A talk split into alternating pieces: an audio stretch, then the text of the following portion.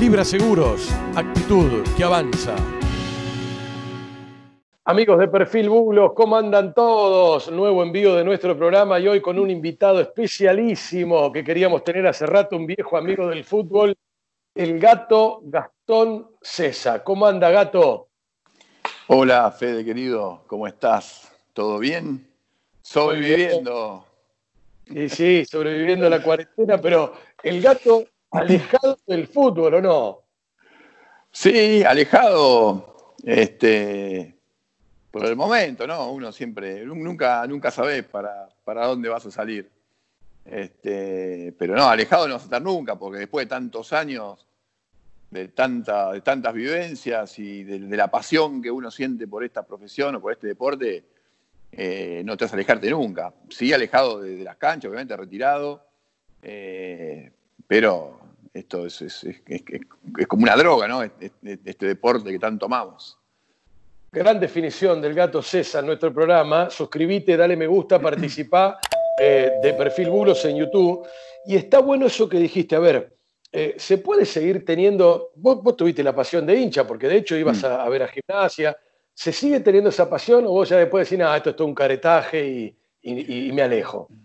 No, no, no. Yo creo que eh, la vida uno, eh, una de las cosas que no, que no cambia nunca son las pasiones. O sea, eh, vos tenés una pasión y, no la cambiás por nada del mundo. Podés cambiar tu forma de ser, podés cambiar o intentar cambiar tu personalidad, pero la pasión es una sola. Y desde que, desde que naciste hasta el día que te mueras, vas a seguir siendo un apasionado de, las cosas que, que tanto te gustan. Y el fútbol para mí eh, no te digo que es, mi vida, pero más o menos sí.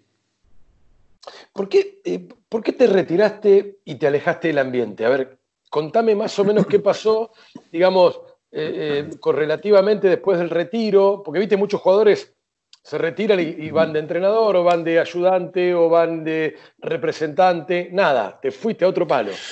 Sí, no, en realidad a mí el fútbol siempre me, lo que me apasionó del fútbol es jugarlo. Eh, era competir. Eso es lo que, lo que yo me vivía por esta profesión. Eh, llegar a, eh, primero empezar a competir desde la parte del modelismo, después debutar en primera, consolidarte en primera, tratar de, superarte y, una vez que, te retirás, por la cantidad de años que uno jugó, tuvo diferentes experiencias que te llevan a convencerte de que el fútbol, para mí en este caso, eh, lo divertido era jugarlo. Porque después había un montón de cosas con las cuales yo no compartía, desde la parte de, dirigencial hasta la parte de representación. Era como todo muy. No era tan transparente como, como es lo que a mí me gustaba hacer, que era jugar al fútbol y divertirme, entrenar el día a día, tomar mate con mi compañero, compartir concentraciones y competir. Eh, era, iba mucho más allá y había mucho más interés en juego. Este, por eso que a mí lo que es el fútbol en sí, jugarlo, competir. Después lo demás, estoy un poco alejado de los, de los pensamientos este, de, diferentes áreas ¿no? de lo que es este deporte. Eh, eh, ¿Qué ves hoy cuando ves? ¿Te pones a mirar? ¿Te pones Bueno, no tenemos fútbol por la cuarentena, pero hay fútbol de mm. Europa. ¿Te pones a mirar un partido del Inter, un partido del Barcelona, a Messi, a Lautaro? A... Sí a Di, María. Sí, sí, los miro todos, sí, lo que es, lo que es. Ahora, bueno, ahora que primero arrancamos con, el primer fútbol que volvió fue el alemán, entonces veíamos todas las goleadas de Bayern Múnich y ya después te aburría. Eh, después, bueno, em, empezó a, este, a competir las otras ligas, hasta que empezó a competir la liga de, Inglaterra, que es la Premier League, que para mí es la, liga más linda que hay. Eh, se suma este, la Liga de España, que, también se puso bastante competitiva. Eh, eso miro todo, y bueno, ahora ni hablar, ¿no? Ahora que tenemos los partidos de Champions, es extraordinario. Eso me los miro todos, sí, por supuesto. ¿Y qué te deja? A ver, ¿qué ves cuando ves el fútbol argentino? ¿Qué te gusta? ¿Te sigue apasionando el fútbol argentino, pero vos viéndolo de afuera? Eh, cada vez un poco menos, cada vez un poco menos. Primero empezamos con que el público visitante no podía ir a las a la cancha, después pasamos a jugar sin público, después un montón de irregularidades a nivel dirigencial, AFA, eh, partidos que se suspenden, violencias en la calle, en las tribunas, entonces eso es como que eh, te termina dejando de gustar, porque uno cuando se sienta a ver un partido en tu casa, con uno mate, te gusta todo, te gusta la previa. Si es un lindo partido, por lo general te enganchas una hora, una hora y media antes, de que los equipos llegan, los planteles llegan al estadio, eh, las entradas en calor, eh, ustedes comentando los partidos. Bueno, eso, eso es lo, lo, lindo. Pero cuando ya se pierde todo eso, que llegan a la cancha y no hay gente, y la prensa no puede entrar, y es como que se pierde un poco todo eso, ¿no? Eh, ¿Sabes por qué, te lo preguntaba? Te lo preguntaba en el sentido competitivo, porque se da, y, capaz que sabes de qué te hablo porque has jugado en equipos grandes, pero también en equipos chicos. En, la Argentina, en la Argentina se da un caso muy particular. Eh, Patronato viene a jugar a la bombonera o al monumental y, viene con, con, pensamiento positivo, creyendo que puede ganar. Eso no, no, es en todos lados del mundo así, digamos. El jugador argentino, el gen del jugador. Sí, pero sí, sí, eso es muy cierto lo que vos decís. Pero ahora por ahí cuando vos te tocaba ir a jugar a, canchas complicadas, a Tucumán, a, Santa Fe, a Rosario, a La Plata mismo, el interactuar con, el público está bueno, o sea, es, parte del show, ¿entendés? O sea, vos vas a jugar una cancha donde no tenés, está vacía la cancha. Se escucha todo, o sea, no tenés con quién pelearte, no tenés con quién putearte, no tenés, o sea, es como lo, lindo es cuando vos estás rodeado, que tenés la gente a un metro atrás, que te escupen, que te gritan, que te putean. Entonces es cuando más te motivás. Y bueno, es parte de, lo que me gustaba a mí, qué sé yo. Por ahí hay otras, otros chicos con otras personalidades que prefieren ir, jugar, cumplir y, nada más. A mí me gustaba eso, el interactuar permanentemente con, con la gente. Vos es que eh, quiero, quiero profundizar con vos en tu carácter, en tu carrera, en tu, en tu, bueno, en tu pasión. Y tengo una imagen, pero siempre quise preguntarte esto, pese a que te conozco hace mucho. Una imagen de un clásico platense, estudiante de gimnasia hace poco en el verano, en Mar del Plata, con, con, Andújar bajando, bajando muñecos y, bueno, veintipico jugadores peleándose. ¿Cuánto, ¿Cuánto hubieras dado por estar ahí? No, no. No, no, para tanto no, Fede. Para tanto, la verdad que fue un papelón eso. Fue un, papelón. La verdad que eso fue un, papelón. Eh, no está bueno, yo ese partido lo vi, lo vi con mis hijos. Eh, no fue un buen ejemplo, de ninguno de los dos, ¿no?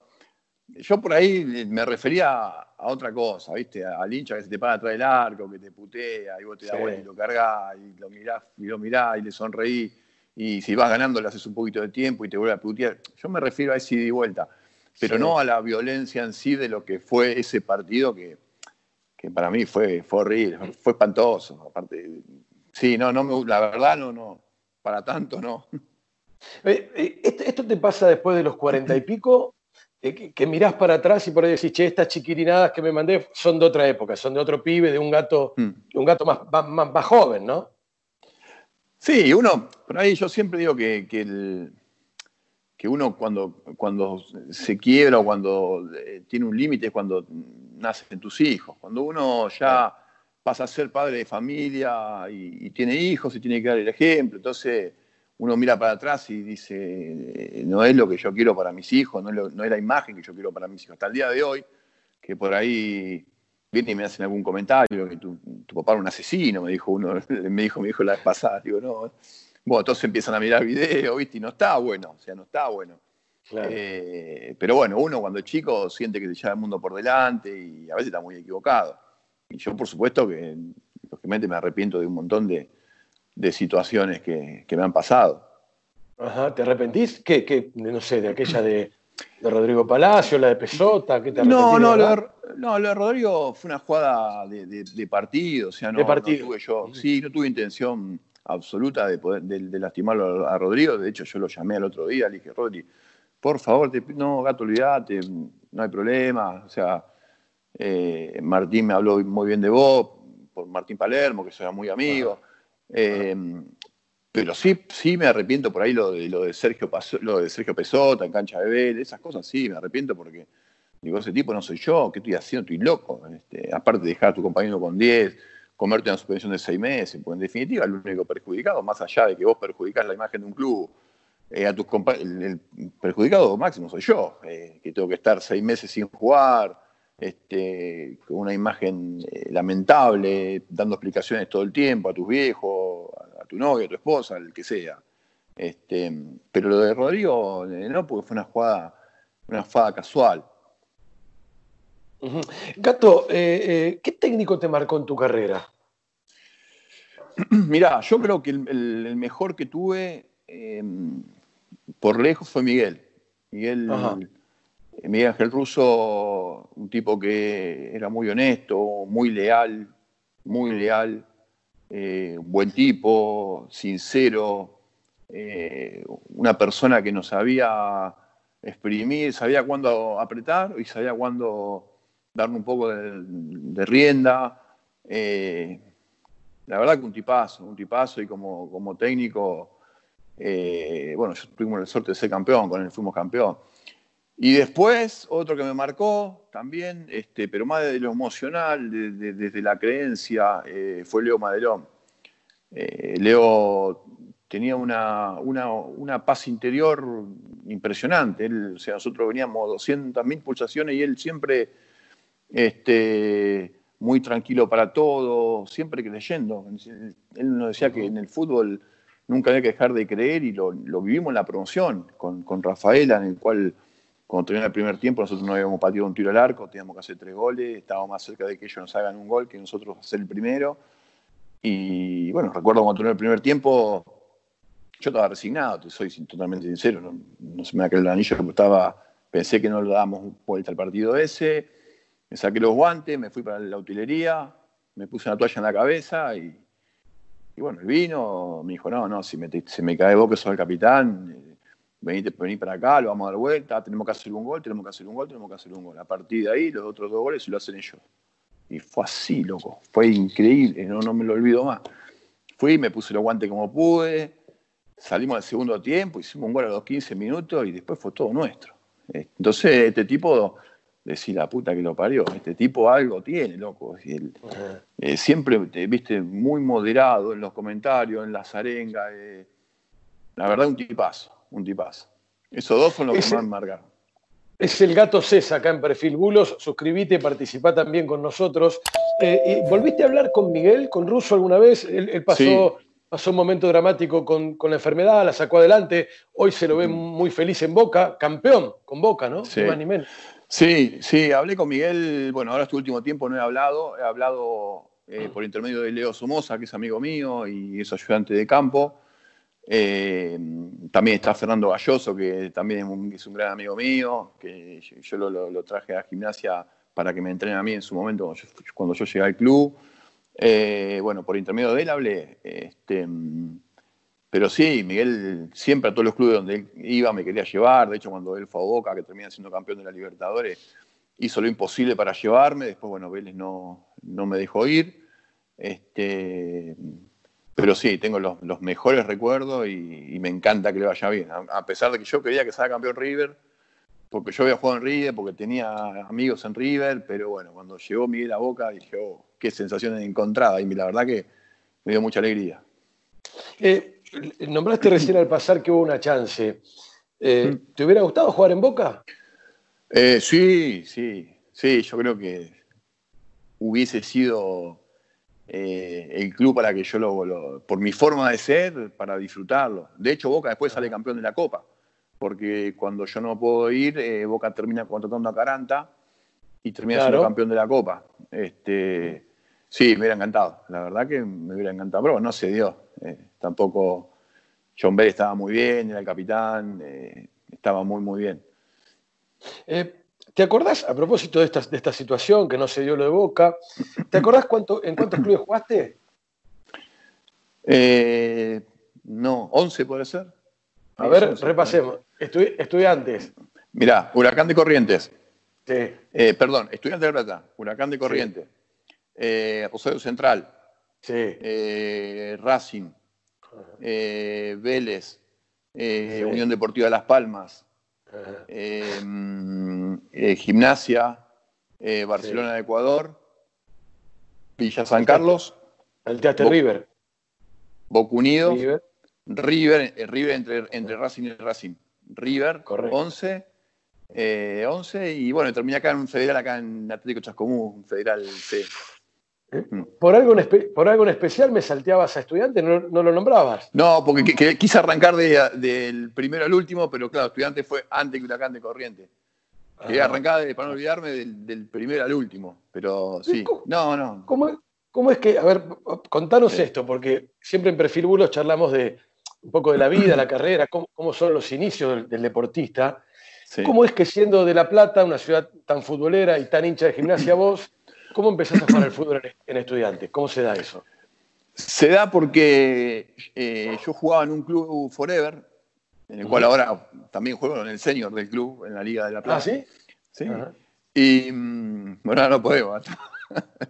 ahora está todo parado. Ahora, ahora nos doy el permiso para la semana que viene arrancar a entrenar. Eh, bueno, yo jugaba en Forever y en ese, en ese equipo jugaban eh, bueno, los Barro Cheloto. Los mellizos, claro. Los mellizos, eh, bueno, después un año después vino Martín. Bueno, todo, todo, ese, todo ese equipo, cuando estaba terminando el fútbol infantil, el técnico nuestro era Daniel Pelova. Entonces Daniel se va a trabajar estudiante. Entonces nosotros, como veníamos de chiquitos, de los cinco años, dijimos, bueno, vámonos todos estudiantes, no vamos a ir a unos gimnasios, unos estudiantes. Entonces nos conocíamos todos, fuimos todos estudiantes. Inclusive eh, Gustavo Guillermo. Fue una estudiante. Después, bueno, eh, estuvieron algunos meses y Cristina, la mamá, se lo llevó a gimnasia.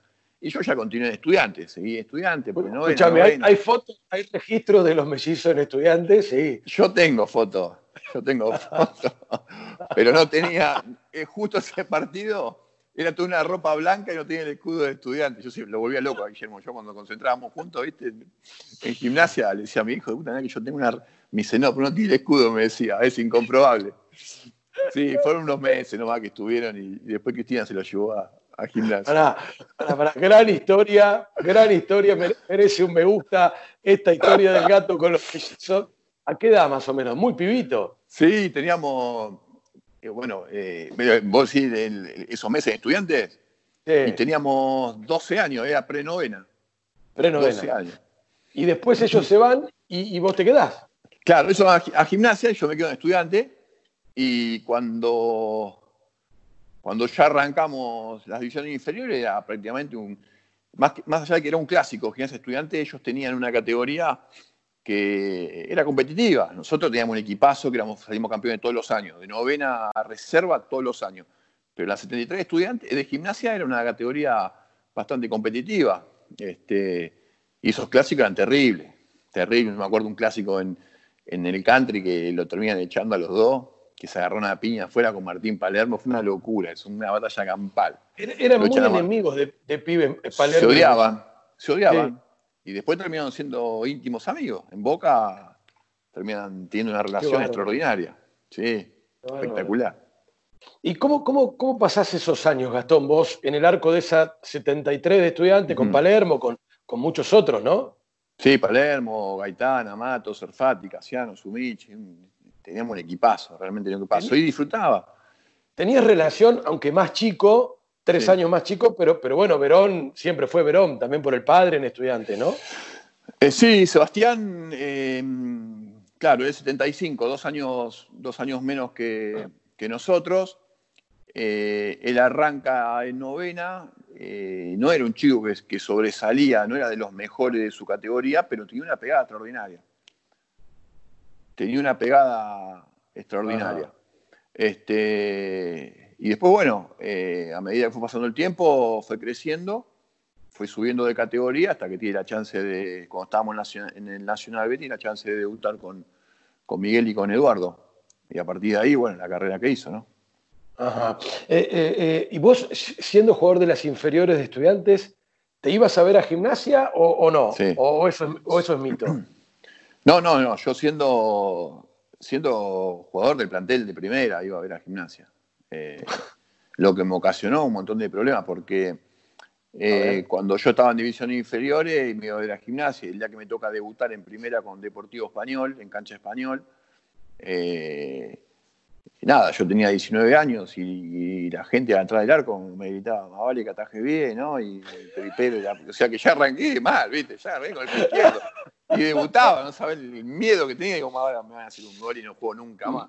Más en una ciudad como La Plata que, digamos, todo el mundo te conoce, ¿o no? Claro, no, imagínate. Pero uno no toma conciencia de chico, o sea, mi tío presidente de gimnasia, mi viejo era el odontólogo del plantel de, la primera de gimnasia con, con, Hugo, que era el médico, Hugo Barro Cheloto. Estábamos todo el día en, estancia chica con los mellizos, éramos chiquitos, teníamos 7, 8, 9 años revoloteando las concentraciones. Uno no toma conciencia a medida que va creciendo de la, de la rivalidad en sí que, que, existe, ¿no? Este, pero vos, vos, terminabas el partido. ¿En estudiante fuiste titular en el arco o eras, arrancaste suplente de Giorno, si no me equivoco? Claro, sí. En realidad eh, el arquero siempre fue Marcelo, Marcelo se va, se va el, gato Merlo, no sé si te acuerdas del gato Merlo. Sí, claro, claro. bueno, el gato se va y contratan a, al paraguayo Celso Guerrero, que era un monstruo, tenía 20 años, pero había llegado con, con, 100 kilos de más, más o menos, el gordo. Tenía unas una, cualidades bárbaras, pero no. Y lo agarró el profe Ortega, que ahora está con el Cholo, y el técnico era Luis Garito. Y bueno, eh, le dijo, no, usted si no, si no baja 20 kilos, acá no va a jugar, que yo, y el gordo, como era, sí, una cosa de loco, pesaba, no sé, 120 kilos, una bestia era, ¿eh? Pero tiene unas condiciones bárbaras el pibe. Y no, y rescindió, tuvo 3 4 meses, rescindió, se fue a Paraguay, y, Luis le da la posibilidad al Pipa Zanelli eh, de atajar un partido en esa Copa Centenario. Bueno, al Pipa no le fue muy bien, qué sé yo, entonces eh, nada, empezó a atajar Marcelo, obviamente va a ser el titular indiscutido, y me empieza a llevar al banco a mí. Hasta que en la fecha sexta, creo que fue, eh, Marcelo cumple, o sea, cinco amarillas, tenía que descansar un partido y ahí debuté yo. ¿Y vos, vos, tenés, vos tenés recuerdos de, jugar en primera tu partido de estudiante y te ibas al otro día o, o el día que tocara a ver al, a Lobo? Yo, cada vez que podía, jugando en estudiante eh, y jugando en todos los clubes en realidad. Yo o sea, tengo una anécdota de Miguel yo jugaba en Vélez, yo era, el capitán de Vélez y, habíamos jugado un viernes y habíamos ganado. si ganamos, le digo, Miguel, le digo en la charla técnica, si ganamos nos vas a domingo libre. Y viste, Miguel dice, ¡eh, sábado domingo libre! ¿Viste cómo es Miguel? bueno, dice, si gana lo doy sábado y domingo libre. Listo, ganamos. Era, era esa época que salimos campeones. Y nos vas a salir domingo libre, entonces dice, bueno, descanse muchachos, yo, arrancamos, nos vemos lunes a las 9 acá en la villa. Bueno, listo, y yo, Gimnasia jugaba el sábado en, Bahía Blanca. Yo agarré el auto con mi amigo y nos fuimos a Bahía Blanca, manejé 700 kilómetros, 700 kilómetros de vuelta a la tribuna, pum. El domingo, este, primer, en el, en del día, foto, foto mía en la tribuna. Y me llama Miguel, ¿viste el del día? Miguel, viste que Miguel, la plata, lo conoce a todos. Miguel es un platense más, claro. Claro.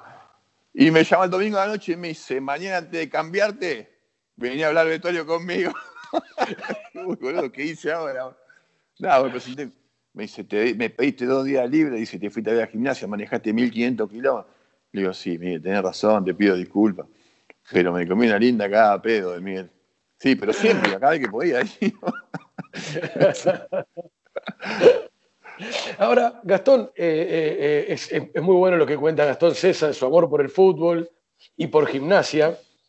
¿Después te diste el sueño de tu vida jugando en gimnasia o al final decís, me, metí en un quilombo porque, porque era todo sufrimiento, te terminaste peleando, una carta de documento del club y, todo mm. lo demás?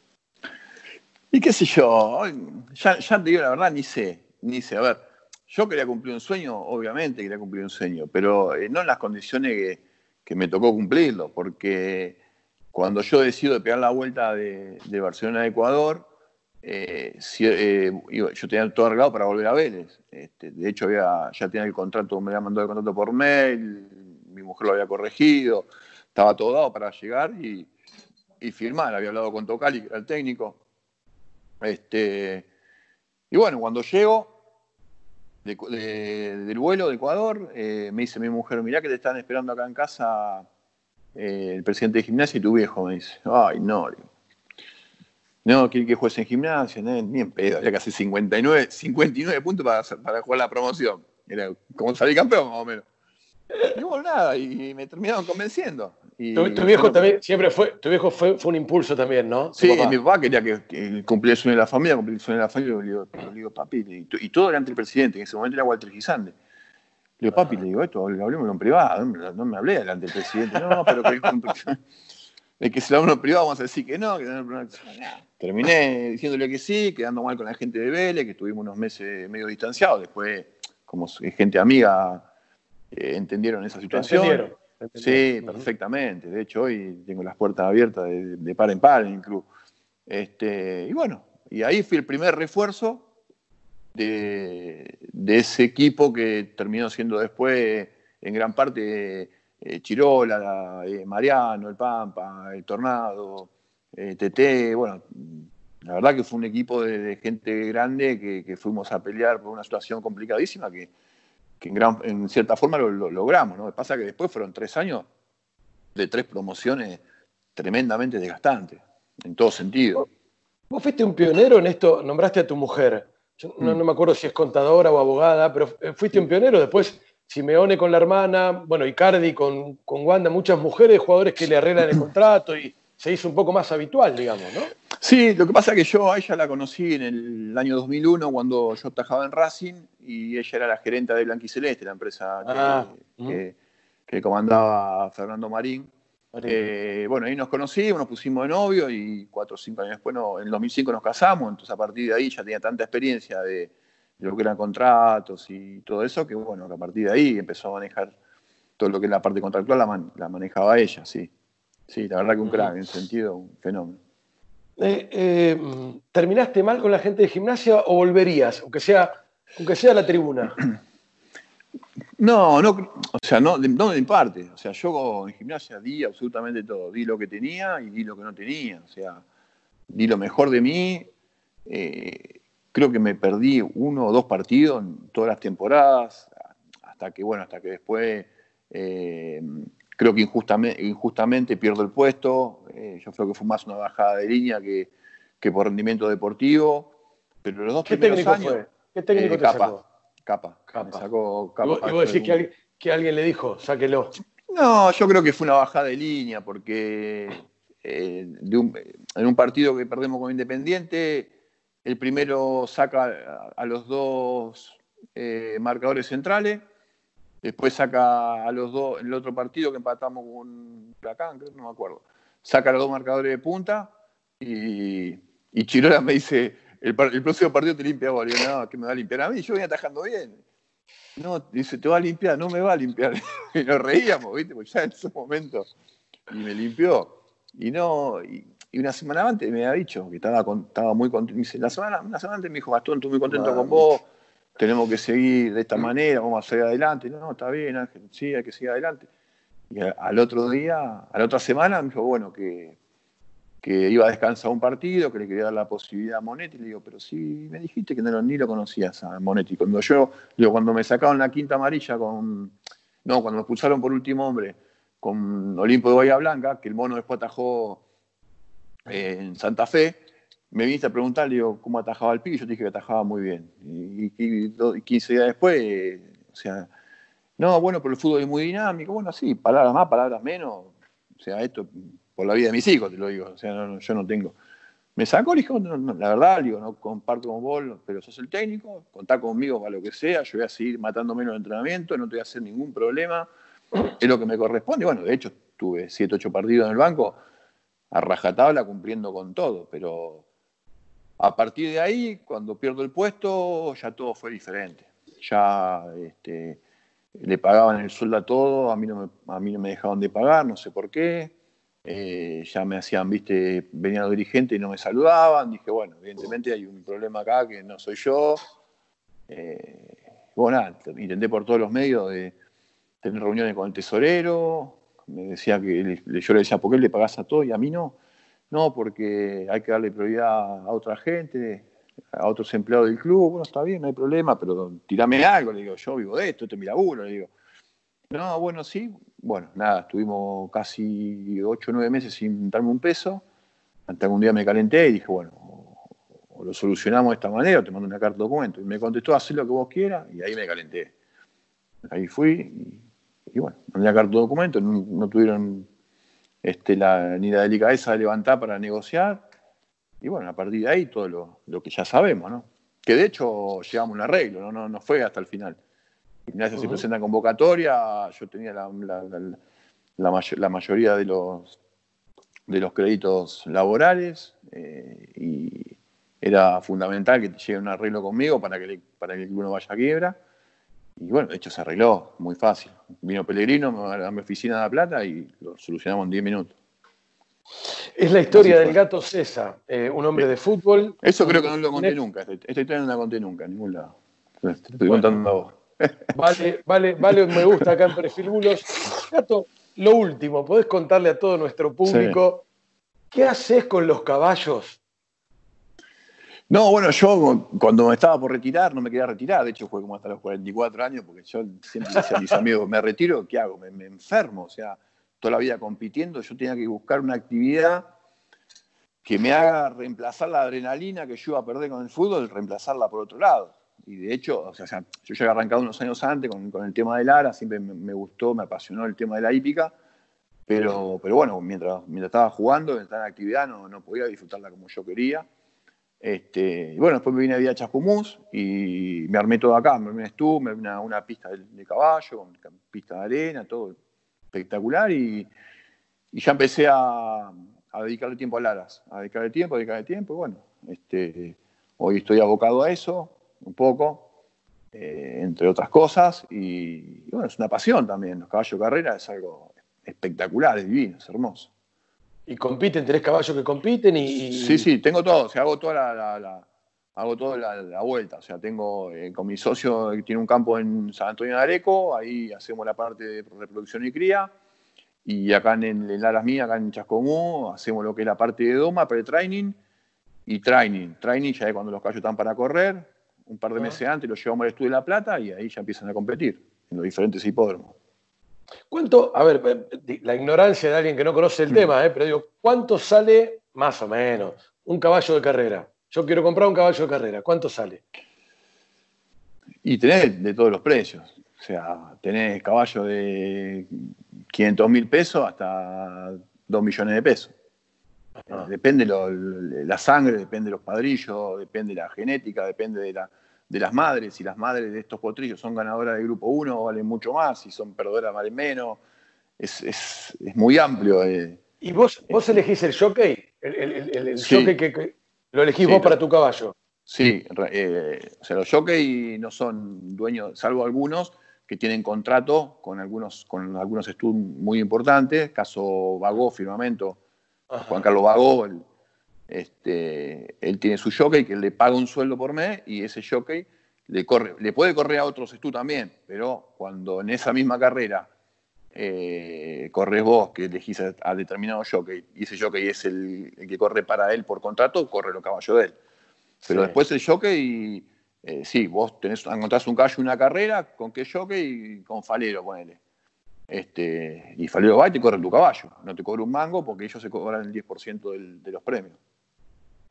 ¿Y por qué elegís un jockey? ¿A qué, condiciones cumple el, tipo para que vos lo A ver, eh, los mejores jockeys son 4 o 5. Pero ¿qué pasa con esos 4 o 5? Por lo general eh, están en San Isidro y en Palermo. Entonces vos lo que necesitas es un, un, jockey que por ahí no es de los mejores, eh, pero es un jockey que puede entrenar y variar tus caballos todos los días. Para vos. Claro. Para mí, ¿entendés? Este, entonces yo, por ejemplo, ahora a mí me está corriendo una yoqueta que se llama Andrea Mariñas, eh, que yo la tengo todos los días. Ella todos los días monta mi caballo. Y es una opinión que te da, mirá, eh, Gastón, hacerle revisar una pata porque siento que está más débil una pata que la otra. Yo creo que este caballo, este potrillo es para más distancia o es para menos distancia. Eh, es un velocista, no, este es un fondista. Eh, me dice, mira, la madre de este, la madre de este potrillo se hace muy fuerte en el pasto, no lo, no lo corras más en La Plata, correr en San Isidro, que es cancha de, pasto. O sea, claro. Eh, me, explico? ¿Me, entendés? Está, está en la diaria. Está en la de todos los días. Vos por ahí y decís, bueno, te viene un jockey de Palermo, uno de los, de los que shortea Pavón, Falero, cualquiera de esos, no mejores, te viene a correr a vos. Pero vos le das un caballo que ellos no lo montaron nunca Entonces como que inconscientemente no te lo corren con toda la fe del mundo. Piensan, en, por ahí el caballo está lastimado, está roto, se pueden caer. Eh, entonces yo prefiero bajar la categoría del jockey, pero saber que el que te lo corre, te lo corre con toda la fe del mundo, porque sabe que el caballo está sano y que, y que te va a defender la guita dentro de la, dentro de la, carrera. Un poco. Gran, Gran, historia de, gran historia de vida, gran historia de vida, de fútbol también de caballos con el gato César. Gato, mm, una alegría reencontrarte y bueno, un cariño, cariño grande. Abrazo grande. Un abrazo, Freddy, nos vemos pronto.